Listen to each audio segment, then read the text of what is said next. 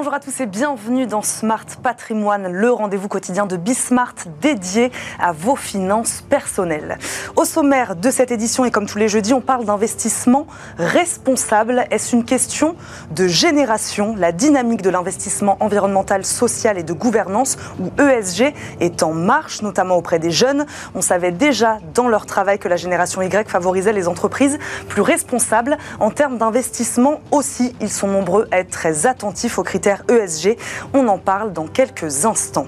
Et puis dans Jeu patrimoine, un point sur la situation des crédits immobiliers. Les banques françaises proposent de moins en moins de prêts. Moins de 22 milliards d'euros ont été accordés en juillet, selon les estimations de la Banque de France, soit 5 milliards d'euros de moins qu'en mai. En cause, les nouvelles exigences des autorités financières, des taux d'intérêt en hausse et un taux d'usure considéré comme trop bas par les enseignes bancaires. On en parle en deuxième partie d'émission avec un acteur du système bancaire, justement. Je crois que j'ai tout dit. Smart Patrimoine, c'est parti. Dans patrimoine thématique, aujourd'hui, focus sur les millennials, les 25-35 ans qui seraient plus enclins à investir de façon responsable. Les marchés remarquent un réel engouement de leur part pour le sujet, surtout pour les fonds ESG. Quelles sont les raisons de cet intérêt et quelles sont leurs exigences? On va poser toutes ces questions à notre invité. François-Xavier Seur nous accompagne, président fondateur du cabinet de gestion de patrimoine Terrae Patrimoine. Bonjour. Bonjour Eva Ben Sali. Merci beaucoup de nous accompagner, François-Xavier, dans cette émission. Euh, Est-ce que vous avez réussi, vous, à identifier une clientèle type particulièrement en demande justement en matière d'investissement dans les fonds ESG Comme vous l'avez dit, c'est extrêmement générationnel hum. et on le voit très clairement au niveau de, de ma clientèle, euh, les gens qui arrivent convaincus et euh, qui arrivent avec une vraie demande et qui demandent à avoir des investissements qui soient responsables, qui respectent l'environnement. Euh, c'est vraiment une clientèle qui aujourd'hui a entre 25 et 45 ans. C'est ça, je disais 25-35, on est, sur du 25-45 un, peu plus large. parce que euh, généralement les, les les clients qui nous contactent, ce sont des personnes qui sont dans deux cas, euh, soit des sessions de société, euh, il y a aujourd'hui des personnes qui ont 30 ans, 35 ans, qui cèdent leur première euh, société, parfois avec plusieurs millions d'euros à la clé. Euh, et il y a également des héritages. on hérite parfois beaucoup plus tôt que ce que la nature devrait, devrait faire.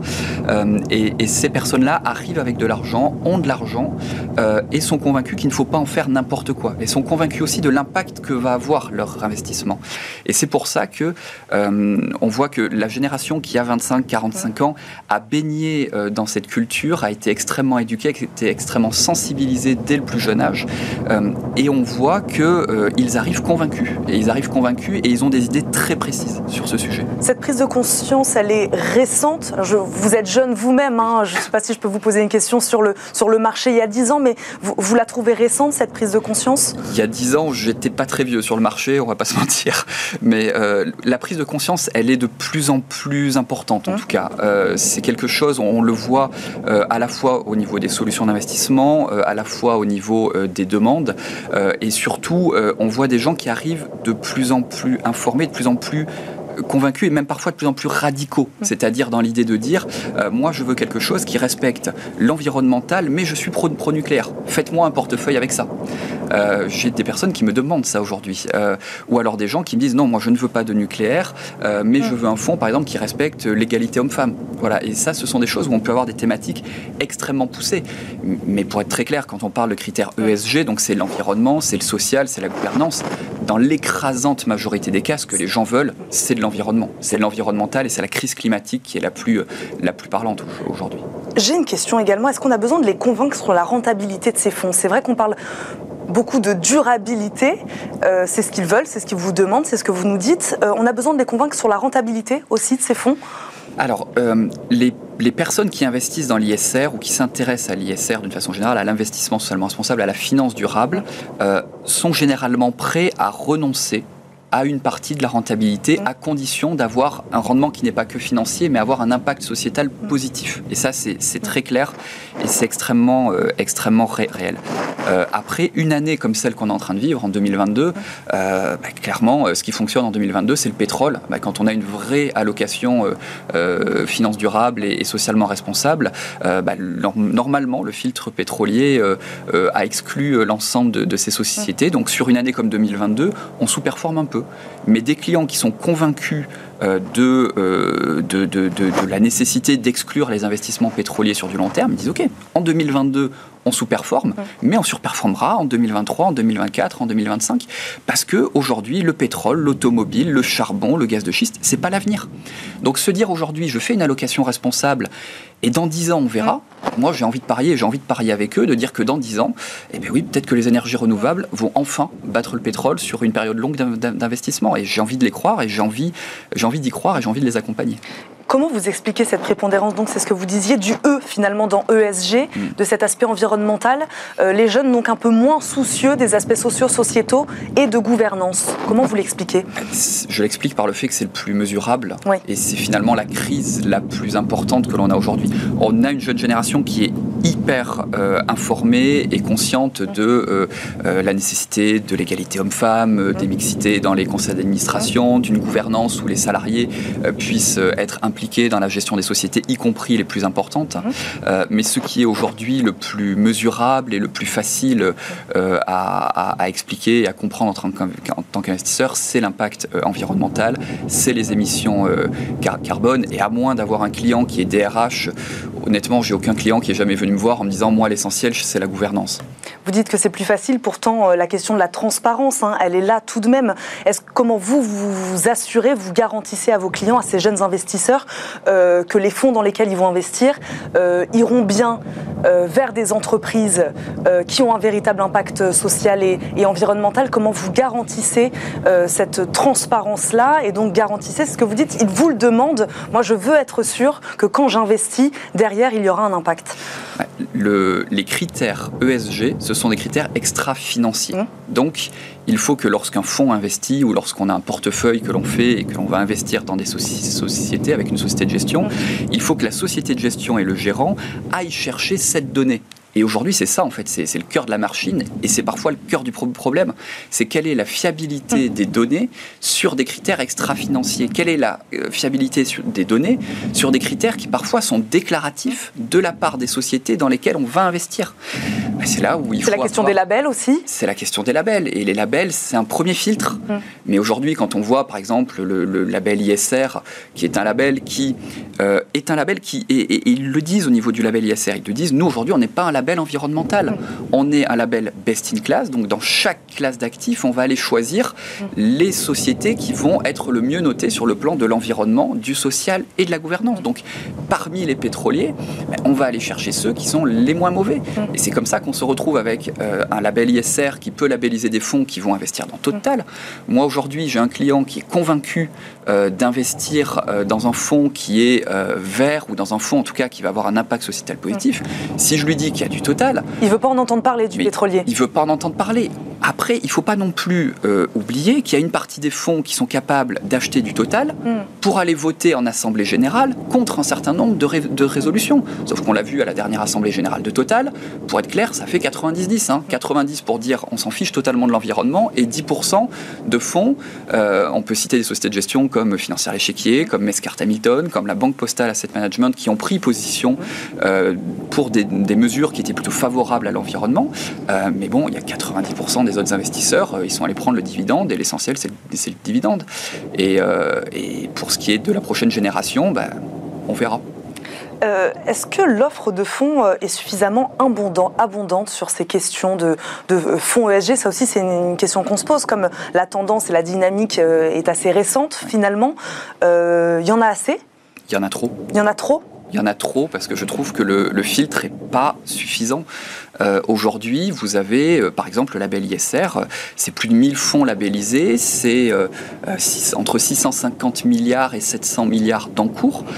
C'est trop parce qu'en fait, ce sont des fonds qui prennent en compte des critères ESG, euh, mais ce sont des critères qui, pour la majorité des investisseurs convaincus, ne vont pas assez loin. Ce sont des fonds qui ne vont pas assez loin. C'est pour ça qu'il faut trouver des solutions autres. Il faut refiltrer soi-même en tant que mm. conseiller. Il faut aller chercher, faut, faut appliquer ses propres filtres. Il faut aller chercher de l'info. Il faut analyser les sociétés de gestion. Il faut analyser leur politique euh, actionnariale. Euh, et puis parfois, il faut aussi faire pour des clients des portefeuilles qui sont hyper personnalisé où on ne va pas passer par des fonds, mais on va aller acheter directement des titres, on va aller acheter directement des actions. Par contre, ça, ce sont des portefeuilles qui sont accessibles plutôt à partir de 250 000, 500 000 euros. Ça commence à être des portefeuilles d'une taille euh, un petit peu importante. C'est comme ça que vous vous différenciez de vos concurrents, hein, si je peux me permettre cette, euh, cette question-là. Euh, voilà, personnaliser le portefeuille de vos clients, ça fait partie aussi des différenciations? Ah, Moi, ce qui me fait me lever le matin, c'est d'être convaincu que les investissements que je fais sont des investissements qui sont positifs sur le plan environnemental et sociétal. Sinon, très clairement, je ne fais pas ce métier. Et qui vont répondre aux besoins de vos clients. Et qui vont répondre aux besoins des clients. Et c'est pour ça qu'aujourd'hui, par exemple, on peut monter des portefeuilles où je vais dire à mes clients, le CAC 40 aujourd'hui, c'est entre 3 et 3,5 euh, de, de, de, sur l'échelle aujourd'hui du, réchauffement climatique dans les années à venir. Euh, je peux vous construire un portefeuille aujourd'hui avec une société de gestion adaptée où on va être aligné sur les accords de Paris et où l'objectif, c'est d'être sur un portefeuille qui va être euh, émission de carbone plus 1,5 donc aligné sur les accords de Paris. C'est faisable, mmh. c'est une ingénierie financière, c'est euh, aussi avoir un, conseiller qui va se l'appliquer à soi-même, parce que c'est souvent ce que je dis, c'est euh, il faut aussi voir qui est la personne et comment, euh, comment on va se l'appliquer à nous-mêmes en tant que conseiller. et finalement, ça va se ressentir également vers, les, vers les investisseurs derrière. Vous parliez euh, de, sommes, vous donnez cet exemple, 250 000 euros.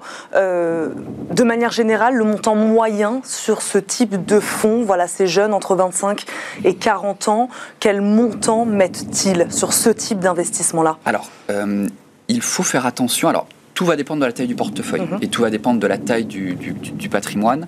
Euh, il faut faire attention non plus à ne pas mettre l'ensemble de son portefeuille mhm. uniquement sur ce type de support parce que lorsqu'on va sur des investissements qui sont très exposés, par exemple aux mhm. énergies renouvelables, on s'expose également à un seul secteur et le risque c'est d'avoir un portefeuille qui est trop euh, concentré et qui du coup serait euh, exposé à des variations boursières extrêmement importantes. Alors après, parle de bourse, mais on peut aussi parler de non-côté, on peut aussi mhm. parler d'immobilier. Donc c'est vrai que c'est ce métier de gestion de patrimoine, c'est de pouvoir faire transparaître ses convictions sur l'ensemble euh, des sous-jacents. Mais euh, généralement, euh, les clients, moi je prends des clients qui investissent au minimum chez moi 100 000 euros, parce que sinon j'ai des frais qui sont relativement faibles, donc je suis pas, je ne peux pas les suivre en dessous, parce que pour être très clair, je ne serais pas rentable en dessous de 100 000 euros investis chez moi pour un portefeuille. Mhm. mais ça va être des sommes qui vont être consacrées vraiment à des thématiques très environnementales qui généralement vont être aux alentours de 30%, où vraiment on va être sur du très convaincu et du très poussé au niveau environnemental. Euh, et ensuite, on va quand même faire le reste du portefeuille qui, voilà, qui, qui, va être imprégné de cette logique mmh. ESG, mais où on va pousser le curseur un petit peu moins loin pour être sûr quand même d'avoir une certaine diversification au niveau du portefeuille. C'est ça la stratégie que vous recommandez euh, aujourd'hui? Il faut faire attention à mmh. quand même garder une diversification, mmh. mais ce qui n'empêche pas d'être très convaincu et d'aller vers quelque chose qui sera socialement, euh, socialement intéressant et, et, qui permettra... Et ambitieuse aussi. Mais il faut être ambitieux, sinon, sinon on s'ennuie assez rapidement dans ce métier. Et, puis, euh, c'est quelque chose qui, qui permet aussi au client de comprendre ce dans quoi il investit et de le suivre beaucoup, beaucoup plus. Alors, il faut faire acte de pédagogie. Il faut informer beaucoup le client. C'est des rendez-vous qui prennent beaucoup de temps. Ça prend beaucoup de temps en tant que conseiller également de faire des contenus et d'envoyer de l'information.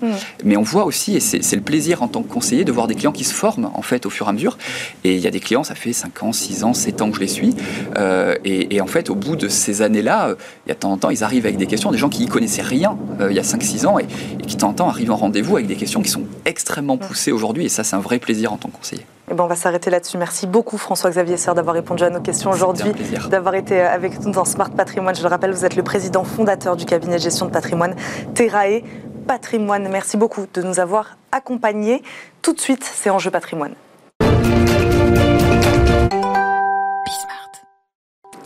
C'est parti pour Enjeu patrimoine où nous répondons chaque jour à une grande question liée à la gestion de votre patrimoine. Aujourd'hui, quelle situation pour les crédits immobiliers? Vous l'avez sûrement remarqué si vous souhaitez euh, acheter un logement, la situation justement se complique. En effet, les banques prêtent moins depuis quelques semaines. Les chiffres sont là. En juillet, près de 22 milliards d'euros de prêts immobiliers leur ont été accordés selon la Banque de France, soit 5 milliards d'euros de moins qu'en mai et 1 milliard de moins qu'en juin. On va se mettre du côté des banques aujourd'hui et tenter de comprendre les raisons de cette baisse. Bertrand Cosarolo, directeur commercial et marketing de la Banque de détail en France chez Société Générale, nous accompagne en visioconférence. Bonjour. Bonjour Eva. Merci beaucoup d'être avec nous euh, à distance, Bertrand Cosarolo. Merci beaucoup de nous accompagner. Euh, on a eu vent des notaires, des chiffres de, de, la Banque de France, je le disais. Est-ce que c'est important pour vous de vous exprimer euh, aujourd'hui, d'expliquer pourquoi, côté institution financière, vous êtes un peu obligé de durcir les conditions d'accès au crédit? D'abord, il faut quand même souligner que le crédit immobilier, c'est quand même euh, un peu le cœur du métier de la banque. Hein. donc euh, euh, c'est vraiment le sujet sur lequel il y a une vraie concurrence entre les banques et, sur lequel, de manière générale, il y a toujours beaucoup d'appétit. donc voilà, c'est quand même un produit que les banques aiment bien vendre et sur lequel elles sont généralement extrêmement, extrêmement intéressées pour, pour prêter. Et d'ailleurs, elles le font. la France a le a le mérite d'avoir les taux d'intérêt les plus bas euh, mmh. d'Europe, à ceux sur, sur très longue durée. Donc voilà, le, crédit est pas cher en France et généralement il est très accessible.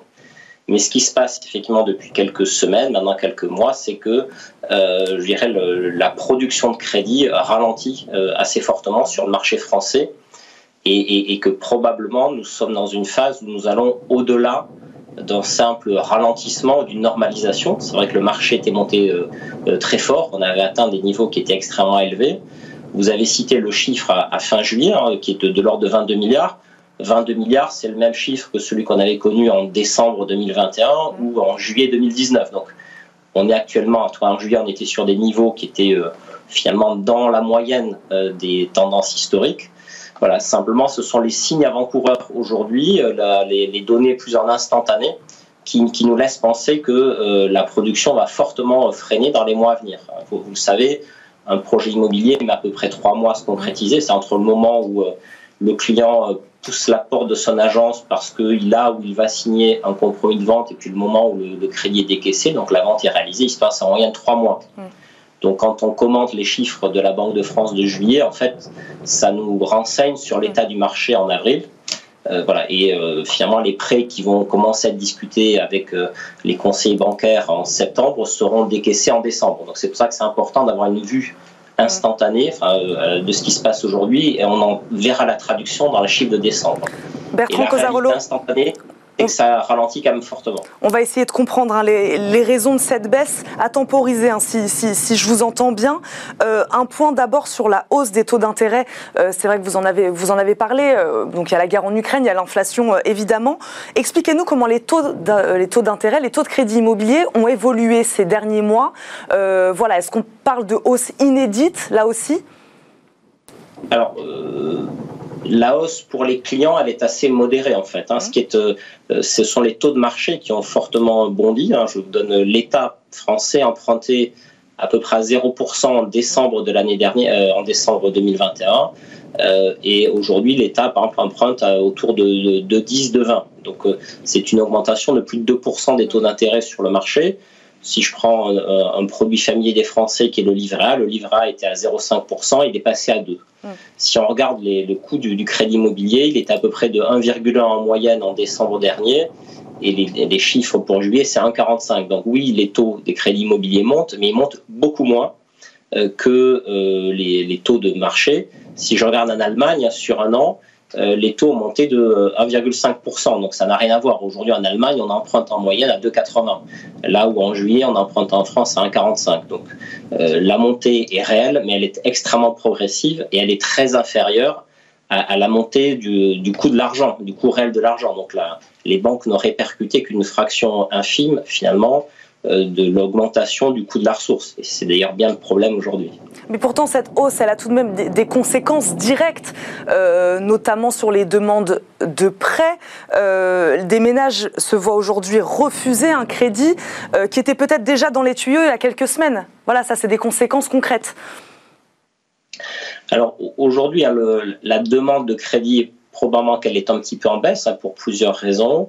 Effectivement, la, hausse des taux euh, vient euh, réduire la solvabilité de certains, de certains ménages dont, je dirais, les ressources est un petit peu euh, au maximum, au taquet d'une certaine manière. on a également l'inflation du prix des logements qui peut venir réduire cette demande et puis de manière plus générale l'inflation et les incertitudes. Mais le vrai facteur limitant aujourd'hui, c'est que un certain nombre de, clients viennent en fait buter sur ce qu'on appelle le taux de l'usure. Le taux de mm. l'usure, c'est le taux maximum auquel on peut prêter.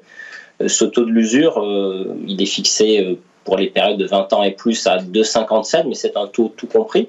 et si on enlève les frais d'assurance, frais de dossier, frais de cautionnement, en fait, ça fait que les banques ne peuvent pas prêter au-delà d'un taux qui approche de 2%, un peu moins de 2%. Il a combien aujourd'hui, Bertrand Cosarolo? À combien il est aujourd'hui? Pardon Ce taux d'usure, à combien il s'élève aujourd'hui?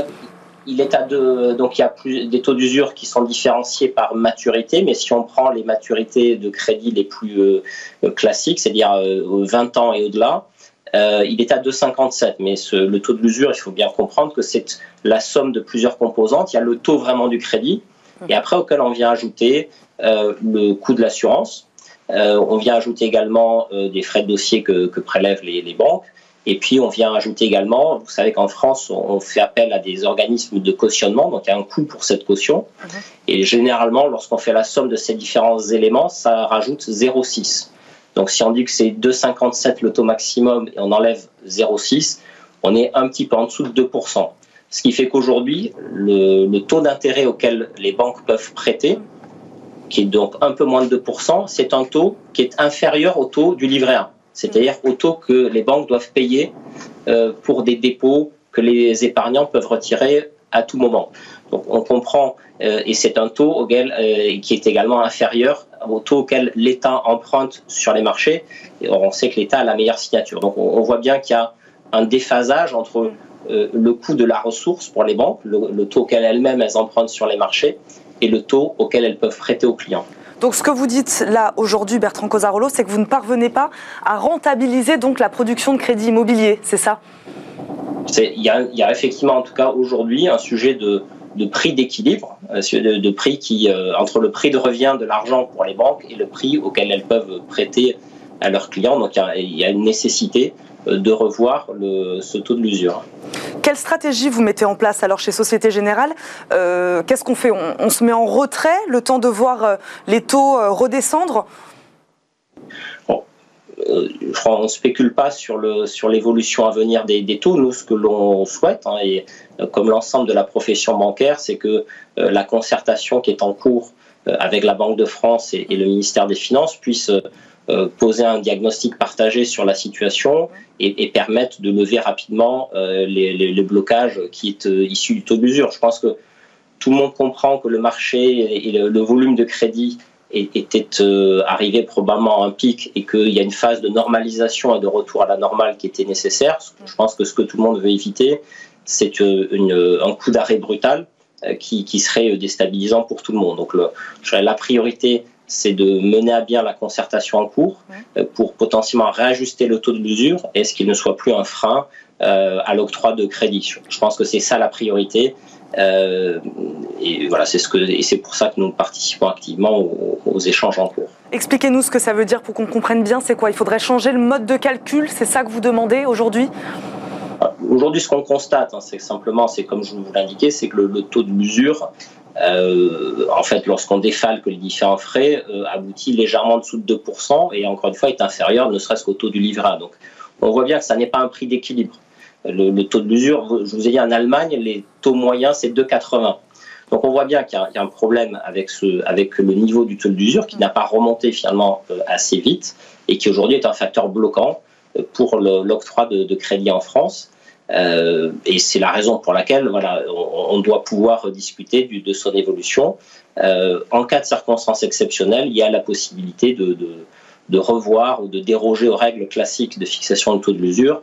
Et, et, tout l'enjeu des discussions, c'est de voir dans quelle mesure il pourrait y avoir une sorte de dérogation exceptionnelle à la façon dont le taux de l'usure est, calculé euh, pour permettre au marché de retrouver son équilibre. Une question, euh, Bertrand Cosarolo, pour, euh, pour les ménages qui nous regardent, hein, ces, particuliers qui cherchent à, emprunter. Euh, est-ce qu'il existe des solutions aujourd'hui pour eux? C'est-à-dire aujourd'hui même, avant que la situation ne se décante, est-ce qu'on peut renégocier des taux de crédit, des frais de dossier?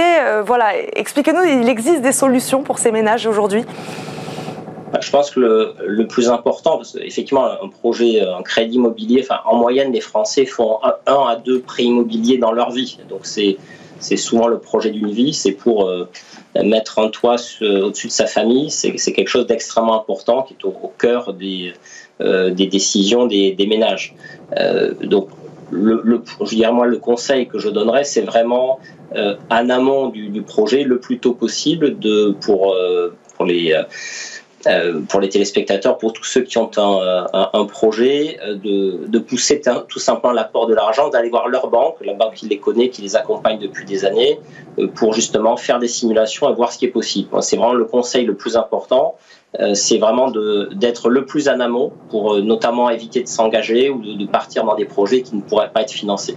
Je pense que c'est ça, c'est le, le seul et le vrai conseil que l'on peut donner aujourd'hui euh, à ceux qui nous regardent. Est-ce qu'il y a des choses à éviter aussi dans ce contexte-là si particulier?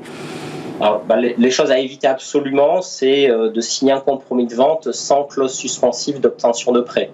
On sait que dans des marchés qui ont pu s'emballer, euh, les, vendeurs euh, ont été plutôt en position de force face à une demande où euh, les, clients, les acquéreurs sont en concurrence. Et on a pu voir se développer des pratiques où les, vendeurs imposaient, ou en tout cas souhaitaient, qu'il n'y ait pas de clause suspensive d'obtention de prêt dans les, dans les compromis de vente qui étaient signés. Ça, c'est vraiment quelque chose qu'il ne faut absolument pas faire parce qu'aujourd'hui, on a ce contexte d'incertitude autour du financement il faut donc que les, acquéreurs se, protègent et euh, à la fois d'abord en amont de leur projet euh, prennent rendez-vous avec leur conseiller bancaire pour examiner la situation voir ce qui est possible. Et deuxièmement, euh, évite donc de, s'engager sans clause suspensive d'obtention de prêt. On n'en a pas parlé, mais j'imagine que vous regardez également de près la situation du, marché immobilier. voilà, quel impact a cette baisse des crédits aujourd'hui sur ce marché immobilier? Voilà, comment vous regardez ça, vous aussi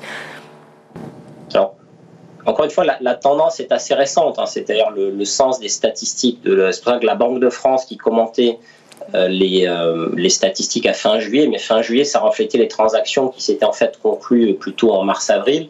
Euh, disait voilà, on est plutôt en normalisation, c'est un atterrissage en douceur finalement. Donc euh, aujourd'hui, on n'a pas encore vraiment l'impact très visible. On était sur des mois d'été, surtout le mois d'août qui est un mois un peu creux en termes de, de transactions. Donc je pense qu'on n'a pas encore euh, vu euh, tous les impacts potentiels sur le, notamment les prix. Mmh. Euh, ce qui est certain, c'est que le, la dynamique de transaction est en train de se, de se gripper, mais l'impact sur les prix, je pense, sera plus, plus lent, d'autant que dans les situations de retournement, classiquement, on sait que les, les vendeurs mettent un petit peu de temps à, s'adapter et à, et à ajuster leur, leur prix. Donc mmh. aujourd'hui, pas de, euh, pas d'impact majeur sur les prix pour autant qu'on puisse euh, euh, l'appréhender. Mais les, notaires, par exemple, sont, mieux placés, je pense, pour commenter ce point-là. Merci beaucoup Bertrand Cosarolo d'avoir fait le point aujourd'hui avec nous sur la situation des crédits, des crédits immobiliers. Je rappelle, vous êtes le directeur commercial et marketing de la Banque de détail en France chez Société Générale. Merci beaucoup de nous avoir accompagnés en visioconférence. Merci beaucoup. Merci à vous. Merci. Et merci à vous de nous avoir suivis. Bien sûr, on se retrouve très vite pour un nouveau numéro de Smart Patrimoine. Très bonne journée à tous sur Bismart et à très vite.